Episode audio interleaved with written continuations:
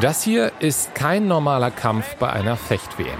Hier kämpfen Olha Halan und Anna Smirnova gegeneinander. Halan aus der Ukraine, Smirnova aus Russland. Ukraine gegen Russland auf der Bühne des Weltsports, während Russland in der Ukraine Krieg führt. Halan gewinnt diesen Kampf. 15 zu 7, Einzug in die zweite Runde, aber zu einem Fechtkampf gehört der Handschlag als Zeichen der Versöhnung, nachdem die Klingen gekreuzt wurden. Ein Zeichen der Versöhnung, während Russland ihr Land angreift? Das will Olcha Halan nicht senden. Und deshalb verweigert sie den Handschlag. Sie riskiert damit ihren sportlichen Erfolg, ihre Chance auf Olympia. Aber Halan kämpft nicht mehr für eigene Siege. Sie kämpft für das Überleben der Ukraine. Die Planche ist ihre Front. Und dort schüttelt man keine Hände selbst wenn man dafür disqualifiziert wird. There is a reason why I didn't shake hands. The biggest reason of my life why I didn't do it. And I will never do it until the war will finish. Deutschlandfunk. Players, der Sportpodcast. Hallo, Maxi Rieger aus der Deutschlandfunk Sportredaktion hier. Und dieser Kampf, von dem ich euch gerade berichtet habe, hat im Juli 2023 stattgefunden. Drei Wochen später spreche ich mit Olga Halan darüber, weil ich wissen will, was dazu geführt hat und wie sie mit dieser ganzen Situation umgeht. Ich erreiche sie an einem Abend in Kiew. Sie sitzt da vor dem Video. Etwas geschafft scheint mir. Vielleicht ist das aber nur das etwas grelle Licht in dem kleinen Raum, in dem sie sitzt. In Kiew kann sie trotz des Krieges noch trainieren. In ihrer Heimatstadt Mykolav ist das praktisch gerade unmöglich. Mykolav liegt nur 70 Kilometer nördlich von Kherson und damit auch nur 70 Kilometer von der Front entfernt. Immer wieder gibt es russische Luftangriffe. Vor dem Krieg leben in Mykolav knapp 500.000 Menschen. Und das ist auch der Ort, wo die Karriere von Chalan beginnt. Obwohl sie erst gar nicht gewusst hat, was Fechten überhaupt ist. Honestly, I didn't know that fencing exists before I went there. Bis sie neun Jahre alt ist, tanzt Chalan nämlich und das auch ziemlich gut, aber die Familie kann sich die teuren Tanzstunden nicht mehr leisten. Das Fechttraining ist kostenlos. Also schicken die Eltern die junge Olcha dahin. I don't remember that even ich kann mich nicht erinnern, dass meine Eltern mich gefragt hätten. Ich hatte keine große Wahl. Du gehst fechten. Okay. Ich bin bis heute dabei. Und das ist ziemlich schön. Halan wird also ein bisschen zu ihrem Glück gezwungen, aber sie zeigt sehr schnell, dass sie Talent hat und den Biss hat, richtig gut zu werden. Sie schlägt erst die Jungs, mit denen sie trainiert, und dann ältere Gegnerinnen. Mit 17 Jahren ist sie dann so gut, dass sie 2008 zu den Olympischen Spielen nach Peking fliegt und dort Gold mit dem Team holt. Das erste von mehreren Ereignissen, die ihr Leben verändern. Everything changed. We started to live differently. We have more money. We built the house, you know. Alles hat sich verändert. Wir hatten mehr Geld. Wir haben ein Haus gebaut. Ich habe meine Schwester unterstützt. Wir haben ein anderes Leben geführt. Denn vorher in den 90ern, nach der Sowjetunion, das war eine harte Zeit in der Ukraine, auch für meine Familie. Wir waren ganz und gar nicht reich. Für die Ukraine bleiben die Zeiten hart. Das Verhältnis zum Nachbarn Russland ist kompliziert. Die Ukraine will sich zu der Zeit politisch eher Richtung Westen orientieren, Russland will das verhindern und gleichzeitig leben im Osten und im Süden der Ukraine viele Menschen, die Russisch sprechen. Regionen, die damals in Deutschland häufig als pro-russisch gelabelt werden. Meine Region ist nicht pro-russisch. Dort wird Russisch gesprochen, weil die Sprache sich auch nach der Sowjetunion gehalten hat. Aber die Region wollte niemals zu Russland gehören. Auch Halans Familie spricht Russisch. In der Schule lernt Halan erst auf Russisch, dann auf Ukrainisch. Für sie steht ihre nationale Identität aber nie in Frage. Sie ist Ukrainerin. Und deswegen lehnt sie 2012 das Angebot ab, für den russischen Verband zu starten und die russische Staatsbürgerschaft anzunehmen. Uh, uh, Natürlich hätte das ein Gehalt gegeben. Ein Haus und noch mehr.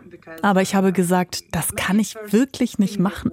Mein erster Gedanke war, dann fechte ich gegen meine Teamkollegin. Das will ich nicht.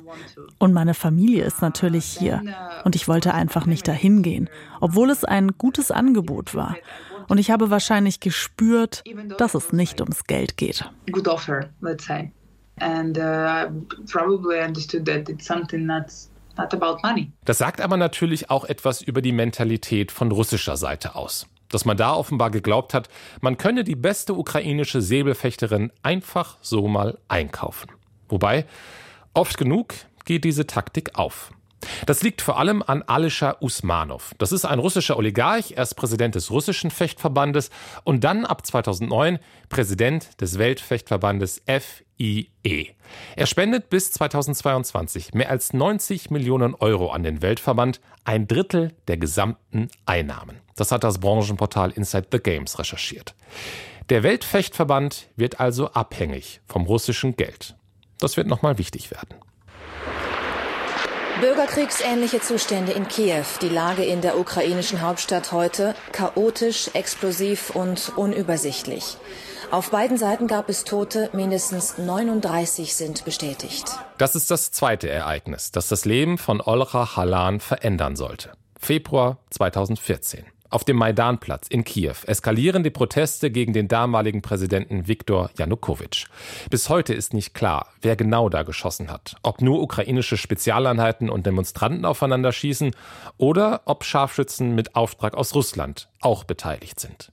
Fest steht auf jeden Fall, es sterben Dutzende Menschen innerhalb kurzer Zeit. Halan fliegt da gerade zu einem Wettkampf nach Belgien. I remember we just ich erinnere mich, dass wir nach der Landung die Nachrichten gesehen haben. Und dann haben wir geweint. Das ganze Team. Wie kann sowas passieren? Wie kann man seine eigenen Leute töten? Das haben wir nicht verstanden. Halan gewinnt den Wettkampf trotzdem. Freude spürt sie danach aber natürlich nicht. Ich habe für sie gewonnen, für die Menschen, die gekämpft haben.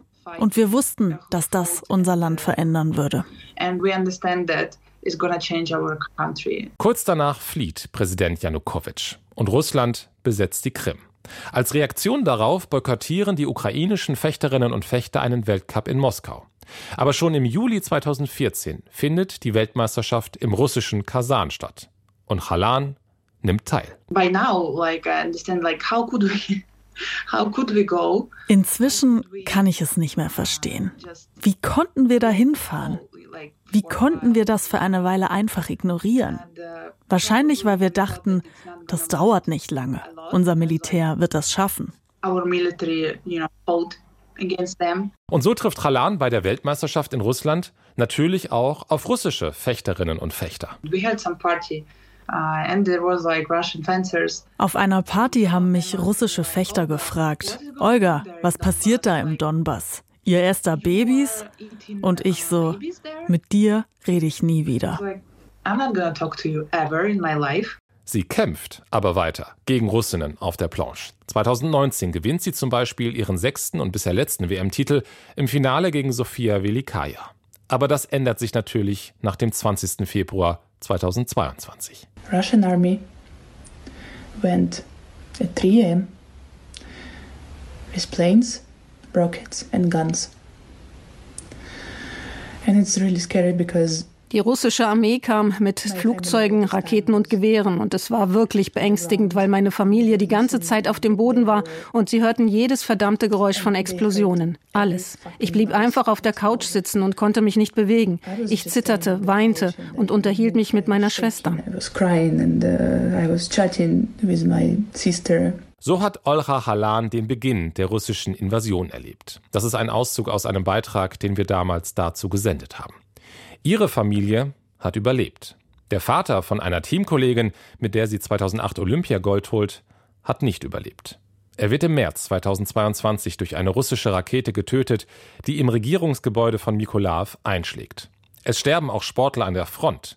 Die Folgen des Krieges sind für die ukrainischen Athletinnen und Athleten unmittelbar spürbar.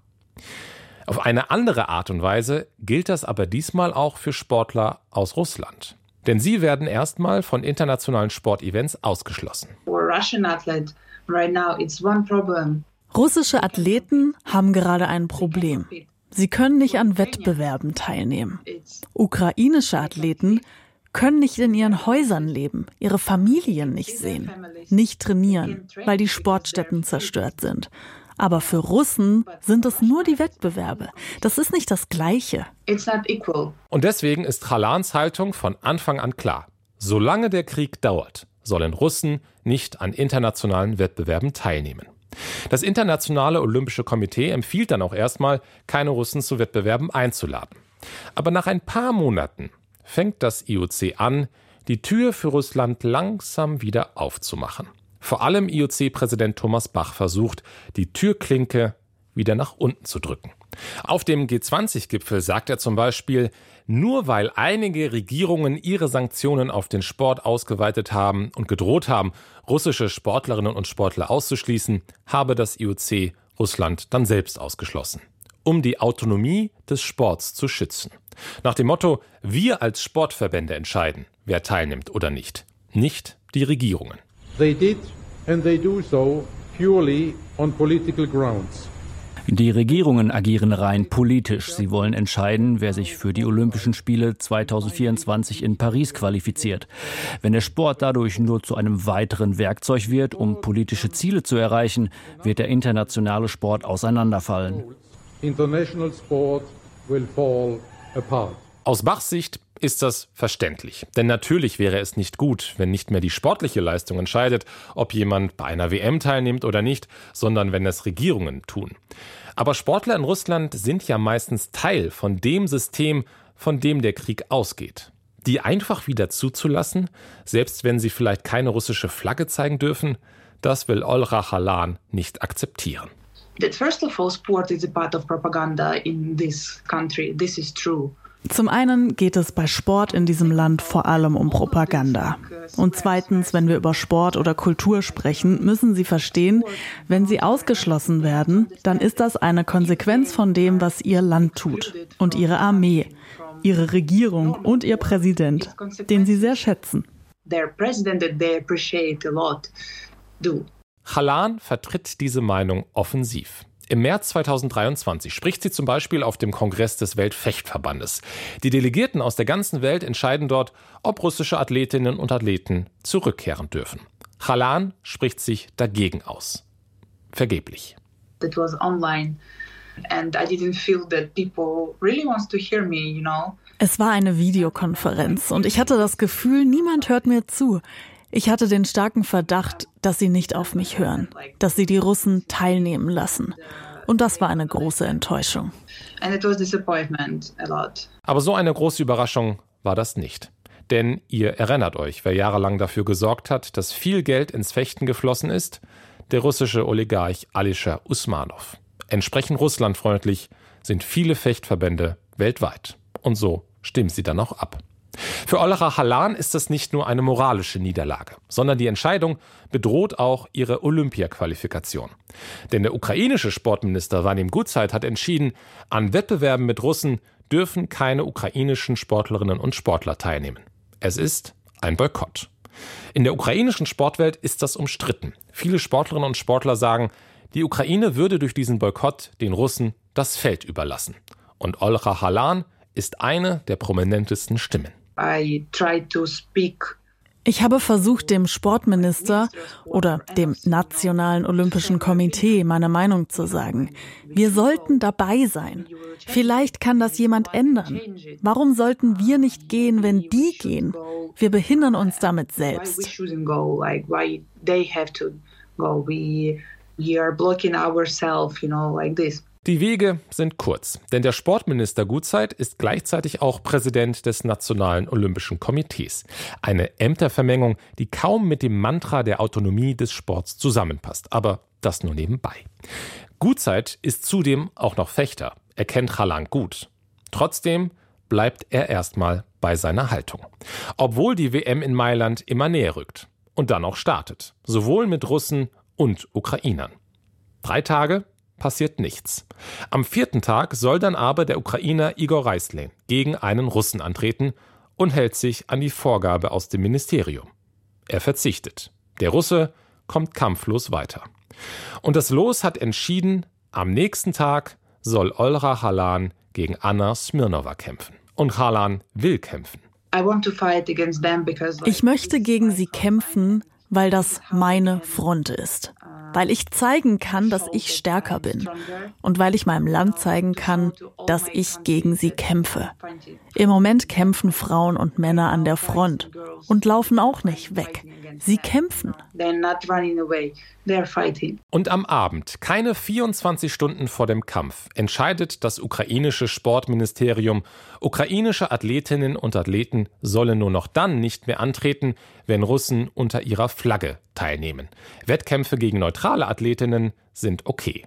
Der Weg ist damit frei. Zum ersten Mal seit der Invasion wird eine ukrainische Fechterin gegen eine Russin antreten.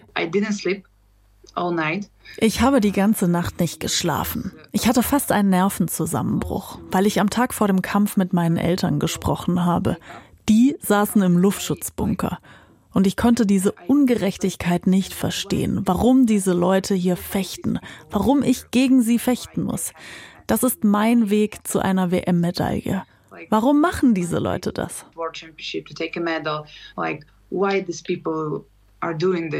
Übernächtigt steht Halan am nächsten Tag dann Anna Smirnova gegenüber. Weiß-silberner Anzug mit einer dunklen Maske, die leicht blau-gelb gefärbt ist die Farbe der ukrainischen Flagge. Chalan versucht, sich zu konzentrieren. Smirnova nur als gesichtslose Gegnerin anzusehen und führt schnell mit 5 zu 1. Dann verliert sie fünf Punkte in Folge. Ich dachte, Olga, bitte. Ich habe mich dann beruhigt. Alles wird okay. Einfach atmen. Ihre Teamkolleginnen stehen neben der Planche und feiern jeden Punkt. Halan dreht den Rückstand und gewinnt am Ende mit 15 zu 7. Aber dann ist da ja noch der Handschlag. Der ist in den Regeln vorgesehen. Am Ende des Kampfes, wer ihn nicht ausführt, wird disqualifiziert.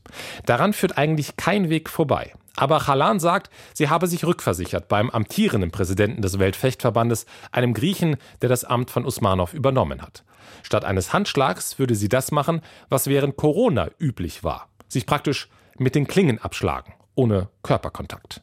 Mit dieser Geste will sie einen Kompromiss schaffen. Sportlichen Respekt zeigen, ohne für Propaganda missbraucht zu werden. This, uh, shake hand dieser Handschlag wäre zur Propaganda genutzt worden. Seht her, Sport ist nicht politisch. Alles ist okay.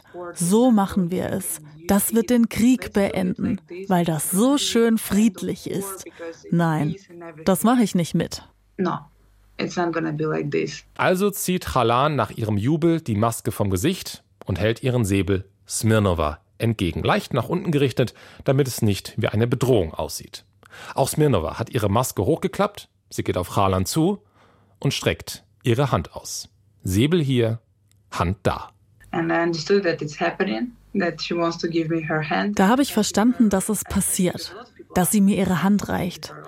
Viele Leute fragen, was ich ihr da gesagt habe, ob ich irgendwas Schlimmes gesagt habe. Nein, gar nicht. Ich habe nur gesagt, ich werde deine Hand nicht schütteln. Fünf Sekunden hält Chalan ihren Säbel hin. Von Smirnova keine Reaktion. Dann verlässt Chalan die Planche, ein Offizieller habe ihr das erlaubt, und der Schiedsrichter hält sie auch nicht auf und zeigt ihr auch nicht die schwarze Karte als Zeichen der Disqualifikation. Chalan verschwindet schnell in einen Nebenraum der Halle, wo niemand anderes ist, und dann brechen die Emotionen durch. Ich bin auf die Knie gegangen und habe sehr stark angefangen zu weinen und zu schreien. Für 10, 15 Minuten. Es war, als ob ich den ganzen Schmerz von meinem Land gespürt habe und von mir und meiner Familie.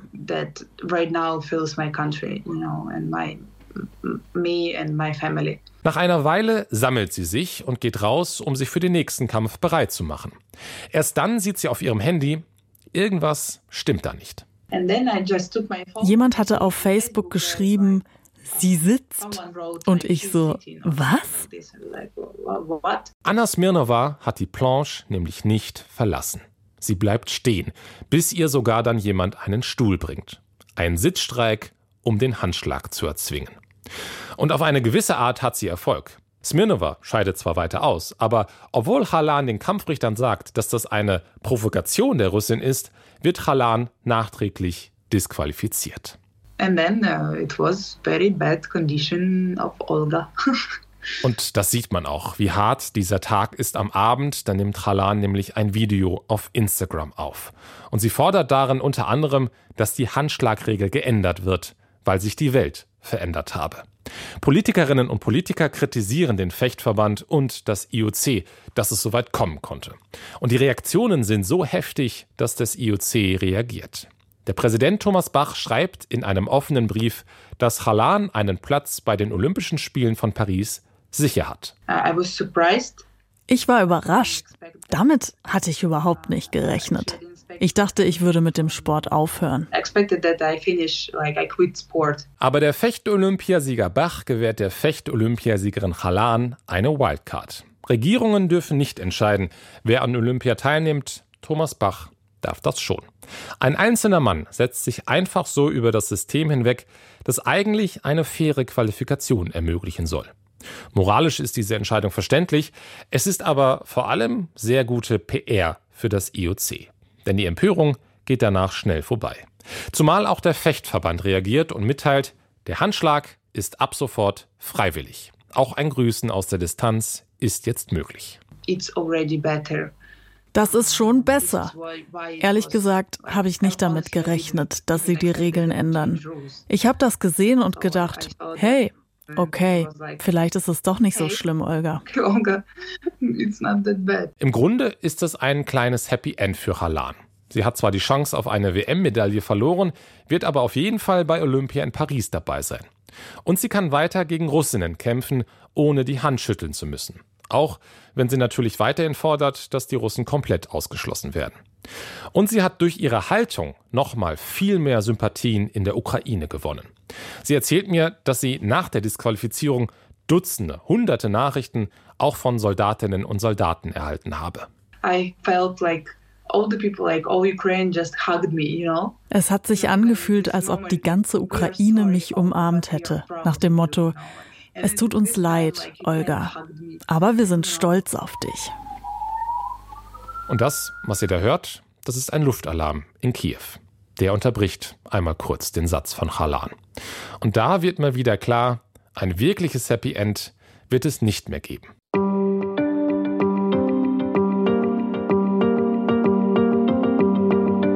Das war jetzt die Sicht einer ukrainischen Athletin auf den Umgang mit russischen Sportlerinnen und Sportlern. Das ist aber natürlich nicht die einzige Sicht auf das Thema. Das ist schon jetzt in diesem Podcast angeklungen. Aber ich empfehle euch auch die Folge über Thomas Konietzko zu hören, wenn ihr das nicht schon getan habt. Das ist der Präsident des Kanu-Weltverbandes und er erklärt in der Folge, warum er es für richtig hält, russische Sportlerinnen und Sportler unter neutraler Flagge zuzulassen. Die Episode findet ihr, wenn ihr im Feed ein bisschen runterscrollt. Die ist im Mai erschienen. Und wenn euch die Folgen gefallen, dann abonniert uns gerne, damit ihr keine weiteren verpasst. Danke fürs Zuhören und bis bald.